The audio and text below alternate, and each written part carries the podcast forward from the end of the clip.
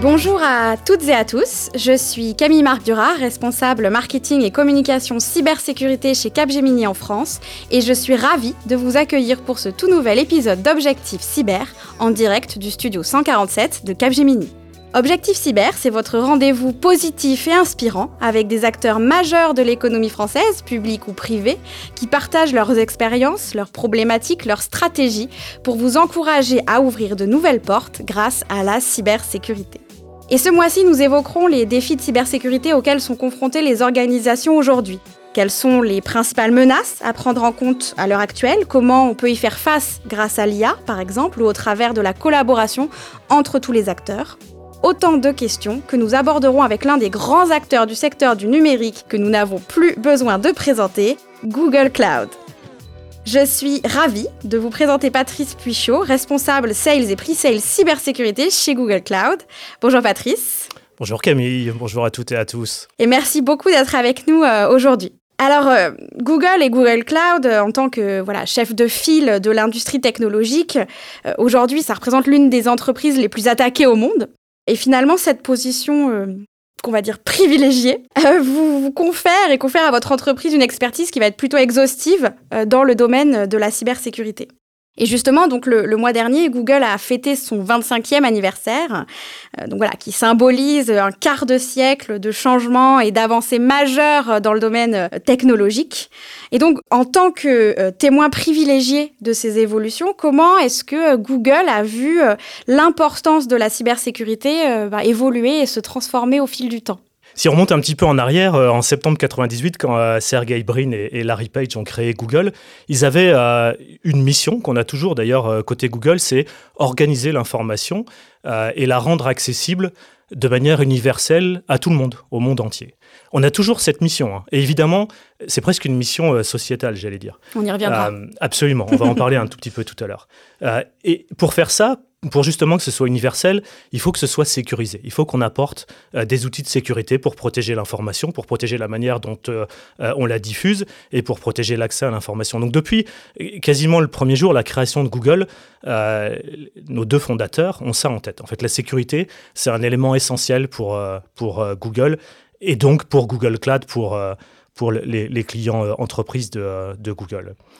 Pendant 25 ans, euh, la sécurité s'était tellement pris de manière euh, euh, importante chez Google qu'on a développé énormément d'outils, des outils d'ailleurs qui ont été utilisés d'abord en interne chez Google pour protéger les services de Google, le moteur de recherche, et puis sont venus YouTube, Maps, etc., pour protéger l'infrastructure et les employés de Google eux-mêmes. Et puis, quand Google Cloud a été créé, on s'est dit, bah, on va réutiliser exactement la même chose, les mêmes produits, ce qu'on utilise en interne pour nous, mais on va le proposer à nos clients à nos clients externes sur les 25 dernières années, puisque c'était le sujet de la question, l'évolution de, l'évolution de la cybersécurité, en gros, euh, ça n'a pas vraiment changé, hein. c'est à peu près toujours la même chose. Euh, on essaye toujours de cibler les utilisateurs, les applications, les données, les systèmes, et on voit à peu près la même typologie d'attaque depuis 25 ans. Ça a un petit peu changé avec le cloud euh, et quelques nouveaux éléments technologiques. On reviendra tout à l'heure sur l'intelligence artificielle dans ce domaine-là. Et par contre, effectivement, hein, même si les risques sont les mêmes, on voit qu'ils évoluent avec l'évolution de la technologie, hein, puisque par exemple le phishing a pu évoluer avec l'intelligence artificielle, puisque ça va permettre aux, hackers euh, d'être plus crédibles, plus réalistes et plus efficaces aussi. Donc on, y reviendra également, mais ça c'est un point qui est intéressant. Euh, qui est intéressant. Et du coup, justement, avant de parler de l'IA, puisqu'on se parle des, menaces qui sont multiformes, euh, qui sont en constante évolution, peut-être prenons une minute pour notre parenthèse, le conseil pratique, voilà, qu'on propose à l'ensemble de nos invités. On le sait, hein, la cybersécurité d'une organisation, ça passe par euh, des process, par des technologies, par le sponsorship aussi euh, au plus haut niveau, mais ça passe aussi et surtout par l'humain, euh, et dans le cas des entreprises, par les collaborateurs. Et donc, finalement, chaque individu, dans son utilisation des outils numériques, va être le garant de la sécurité de son organisation et, et voilà, un rempart contre les actes malveillants. Et du coup, vous, dans votre rôle et avec votre regard euh, voilà, particulier sur la cyber, c'est quoi la bonne pratique, la plus importante selon vous, pour assurer une sécurité numérique optimale? Alors, euh, en matière de cybersécurité, mais c'est valable aussi en matière de santé, en matière de... Euh, même sur le trafic routier ou des choses comme ça, il y a quatre piliers essentiels. La prévention, la protection, la détection et la réponse. C'est toujours la même chose et avec ces quatre piliers, on couvre absolument tout, en particulier en matière de cybersécurité. Donc la prévention, c'est comment se prévenir, comment ne pas être potentiellement victime d'un acte malveillant. Euh, la protection, c'est bah, vous êtes la victime, vous allez vous protéger. La détection, c'est vous savez pas si vous avez été victime ou pas, vous savez pas si vous êtes infecté par un virus ou pas, donc on va vouloir détecter. Et la réponse, c'est bah, vous avez été euh, euh, détecté positif et on va vouloir y répondre. Moi, mon conseil, c'est de tout mettre sur la prévention. On peut faire tout ce qu'on veut sur les trois derniers piliers, la protection, la détection et la réponse avec les meilleurs outils. Si on n'a pas une bonne prévention, ça va servir à rien. Et la prévention, c'est avant tout euh, de la formation. Et c'est aussi du bon sens. Donc c'est bien former ses employés, bien former ses utilisateurs, leur dire qu'il ne faut pas faire n'importe quoi. Des choses qui peuvent être assez basiques, euh, pas prendre une clé USB, la mettre sur une machine, euh, pas ouvrir un email dont on ne connaît pas l'émetteur, pas ouvrir des fichiers ou pas télécharger des fichiers de plus n'importe où, etc., etc. Ok, donc on mise tout sur la prévention. Presque tout. Presque tout. Pour en revenir au, fil de notre discussion, hein, on évoquait euh, justement euh, euh, l'IA. Où est-ce qu'on en est aujourd'hui dans le domaine de l'intelligence artificielle et en quoi est-ce que vraiment cette IA va pouvoir contribuer à renforcer la cybersécurité des organisations selon vous? Alors, ça, c'est une super bonne question. On parle beaucoup d'IA en ce moment, mais plus spécifiquement d'IA générative, donc d'intelligence artificielle générative. L'intelligence artificielle en elle-même, elle existe depuis très longtemps alors encore plus chez Google et Google Cloud, qui contiennent de l'intelligence artificielle depuis des années. Ce qui change depuis quelque temps, c'est évidemment une version particulière de l'intelligence artificielle qui est l'intelligence artificielle générative, donc celle qui va générer du contenu, du contenu texte, du contenu euh, audio, vidéo, euh, ce qu'on appelle du contenu multimodal. Et si on regarde côté hacker, ce qui se passe, c'est qu'en fait, euh, les hackers peuvent utiliser un certain nombre de services d'IA générative, en général publics, pour produire du contenu pas vraiment techniquement sophistiqué, euh, mais du contenu qui est beaucoup plus réaliste euh, et qui du coup rend les campagnes de phishing beaucoup plus efficaces. C'est ça le danger principal en fait, c'est sur les campagnes de phishing à moindre coût, puisque la plupart de ces IA mm. publics, euh, vous avez des versions gratuites qui vous permettent mm. de générer des images, du texte, des vidéos. Euh, on peut aller jusqu'au deepfake, hein, ces vidéos où on voit des personnalités qui parlent et on leur fait dire quelque chose qui sont complètement fausses, mais c'est extrêmement difficile de le détecter. Donc ça, pour faire du phishing, pour tromper un utilisateur, et ensuite, évidemment, l'idée du phishing, c'est envoyer un email ou euh, une vidéo ou, un texto d'ailleurs, ou, des messages audio, et le rediriger vers un site qu'on qu'on maîtrise et voler des, voler des identifiants, par exemple et les revendre ensuite. Donc ça, côté, euh, côté hacker, c'est ce qu'on voit en ce moment.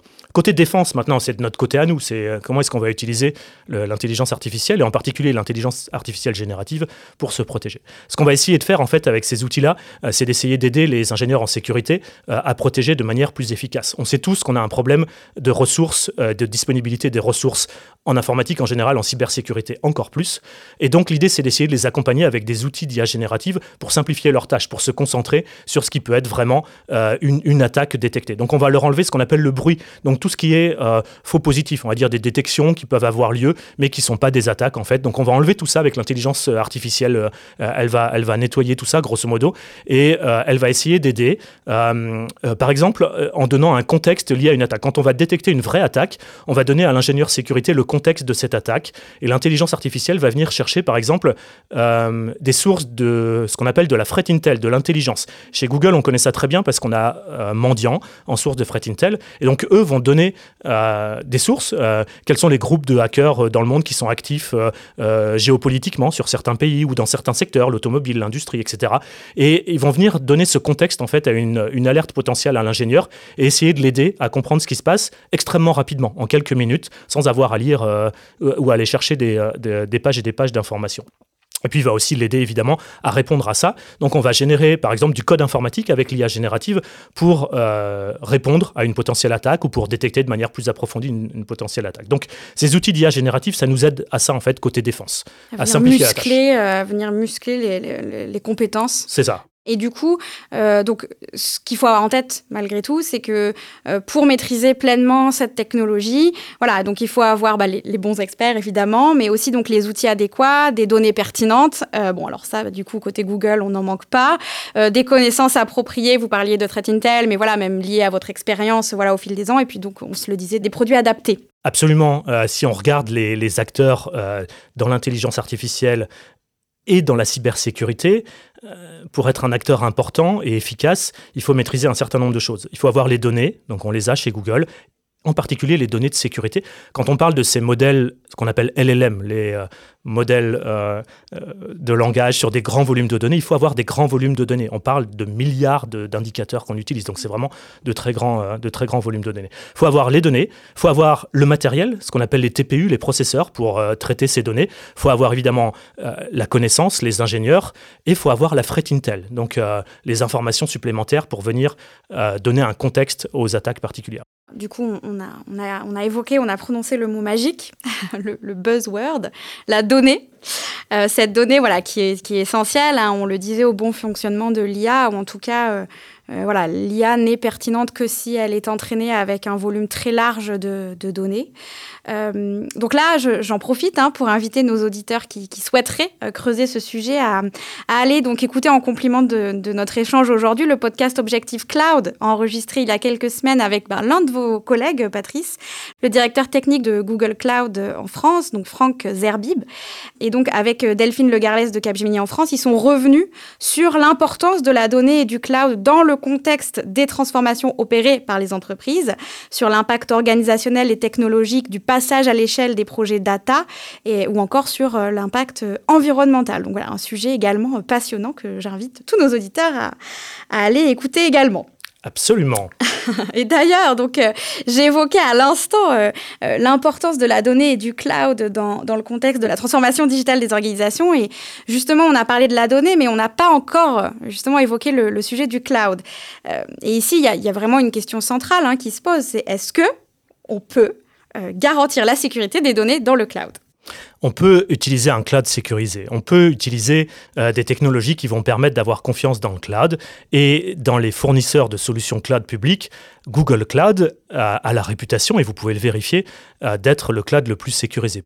Cette approche sécurité qu'on fait dès le début d'ailleurs, euh, avec un certain nombre d'options de chiffrement sur les données en transport, sur les données en stockage, avec les contrôles de la posture de sécurité sur le cloud, avec même des options un peu avancées de détection d'intrusion, euh, des outils de prévention, etc.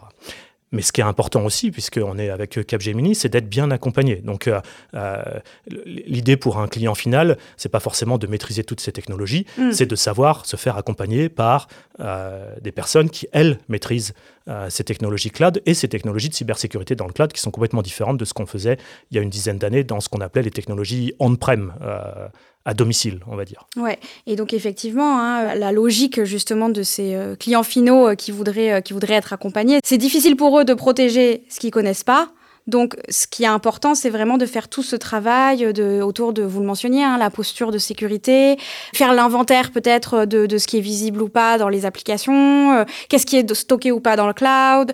Voilà, évaluer un petit peu la, la surface d'attaque pour être en mesure justement ensuite de mettre en, place bah voilà, les, actions qui permettront de répondre à ces sujets-là. Et ce qui est intéressant aussi, c'est que pour raccrocher avec ce qu'on disait un peu, un peu plus tôt, euh, donc on se parle effectivement d'outils, de, connaissances, euh, voilà, d'être bien accompagné par des gens qui ont les bons outils et les bonnes connaissances, mais aussi justement euh, d'avoir, de bénéficier en tout cas de cette compréhension des groupes d'acteurs malveillants qui pourraient s'intéresser à votre activité. Et donc là, on, fait le, on raccroche avec le sujet de la threat intelligence.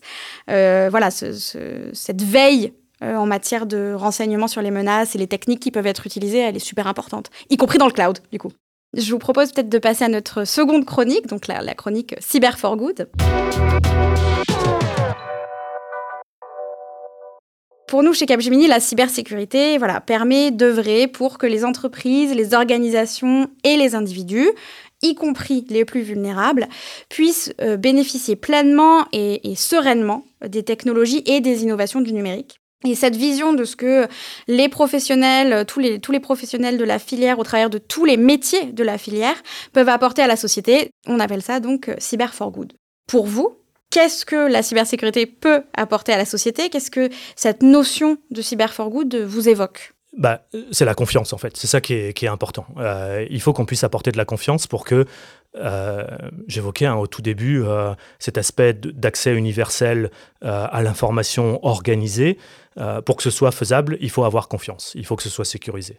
Et donc c'est ce qu'on propose nous chez, chez, Google et Google Cloud, d'augmenter de, ce niveau de confiance avec des technologies pour justement sécuriser les accès à ces informations. Et la cybersécurité, c'est compliqué techniquement. C'est pas quelque chose de simple. Hmm. Donc il faut des experts à un moment donné. Il faut des experts donc pour accompagner effectivement les, organisations notamment, mais euh, je, crois savoir aussi que, vous avez aussi une, préoccupation qui est euh, notamment l'isolement des, individus qui vont être éloignés du monde du numérique. Euh, des personnes qui n'ont peut-être pas justement ce recul et ces connaissances suffisantes et qui du coup vont être plus exposées aussi à, certains risques. Et peut-être les entrepreneurs aussi, euh, euh, du coup, qui ne sont pas dans des grosses structures, justement, qui vont être en mesure de, faire appel à des... Oui, je vous vois acquiescer. Absolument, absolument. Euh, si on est un entrepreneur ou un dirigeant d'entreprise, si on crée sa start-up et la mission, c'est un produit industriel ou, ou un service ou des choses comme ça, évidemment, on n'aura pas l'expertise pour faire de la cybersécurité. Par contre, la cybersécurité est probablement l'un des risques euh, les plus importants. Euh, et si l'entreprise en est victime, ça peut techniquement causer énormément de problèmes. Enfin, on voit euh, assez souvent euh, des annonces on voit des entreprises qui peuvent carrément fermer parce qu'elles ont été victimes d'une cyberattaque. Euh, donc, c'est, ce point-là est extrêmement, extrêmement important. Évidemment, quand vous créez une entreprise ou quand vous dirigez une entreprise, vous n'avez pas vocation, encore une fois, à être un expert en cybersécurité. Donc, ce qu'il faut, c'est savoir, encore une fois, utiliser les bons outils, avoir les bonnes méthodes de prévention en place mm. et être assisté. C'est quelque chose d'extrêmement important. Chez Capgemini, nous, il y, a un, sujet qui, est très important, qui nous tient à cœur, c'est effectivement la, collaboration entre tous les acteurs euh, du domaine de la cyber, justement. Euh, voilà, on fait face ensemble euh, aux problématiques de sécurité et on est dans une culture voilà, du, partage et de, on est plus fort tous ensemble. Voilà. Donc, comment, justement, est-ce que Google Cloud, en l'occurrence, collabore avec les autres entreprises, avec les autres experts en cybersécurité pour améliorer la protection globale finalement à l'échelle de la société contre les cyberattaques Alors, on partage exactement la même, euh, la, même vision en fait. Il faut être, il faut être ensemble euh, et il faut partager euh, les connaissances, les outils, les process. D'ailleurs, au-delà de la cybersécurité, c'est quelque chose que Google fait en général, puisque Google a énormément d'éléments euh, produit en open source. Mm. Euh, donc on partage énormément de choses euh, côté Google et côté Google Cloud aussi d'ailleurs. Évidemment en cybersécurité c'est encore plus important et on a énormément d'initiatives dans le domaine. Je vais en citer quelques-unes. On, a, on participe évidemment à des groupements d'intérêt public. Je vais citer Cyber Malveillance par exemple, qui est là pour aider les entreprises françaises, encore une fois quelle que soit leur taille, à, à, se protéger, à se former. Et, et, dans les territoires, hein, il ne s'agit pas de se concentrer que sur les entreprises du CAC 40, c'est vraiment tous les types d'entreprises. Et puis il y a d'autres éléments. Nous, on participe aussi beaucoup euh, à des certifications pour des carrières. Donc il y a un programme qui s'appelle euh, euh, Google Career Certificate. Il y a une version cybersécurité de ce programme qui permet à n'importe qui, il n'y a pas besoin d'avoir le bac d'ailleurs, de se former, en l'occurrence ici à la cybersécurité, mais pas seulement. Il y a aussi l'intelligence artificielle ou d'autres, le, cloud, d'autres technologies auxquelles on, peut se former. Mais il y a en particulier ce certificat qu'on a au bout, de, au bout de six mois de formation en cybersécurité. Et puis un point particulier sur la diversité, parce que c'est important. nous, on a aussi beaucoup de on se concentre beaucoup sur euh, euh, par exemple les femmes dans la tech ou les femmes en cybersécurité. Donc on participe à ça. On a fait il n'y a pas très longtemps un événement euh, au campus cyber, par exemple, où on était en partenariat avec Pôle Emploi et avec Diversity Days.